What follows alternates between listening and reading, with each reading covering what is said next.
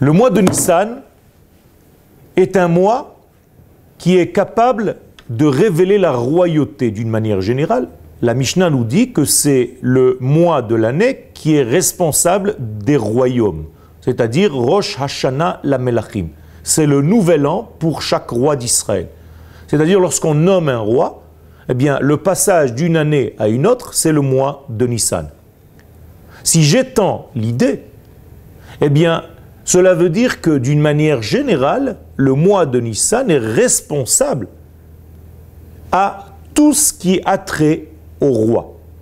Bien entendu, si cela est valable pour un roi humain, eh bien, à plus forte raison que c'est valable pour le roi des rois, Akadosh Baruchou.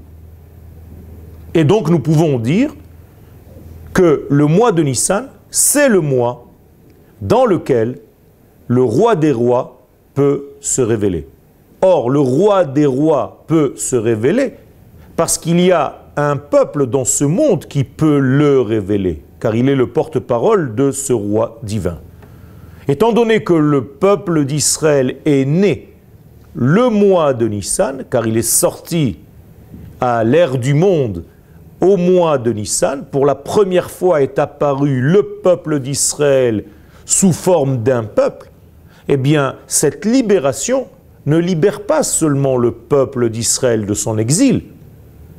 Ce peuple libère Dieu lui-même de l'oubli que l'homme, en réalité, a fait descendre aux oubliettes la notion du divin. Sortir d'Égypte, c'est libérer, bien entendu, le peuple, mais avant tout, c'est libérer Dieu de son exil. Todarabah.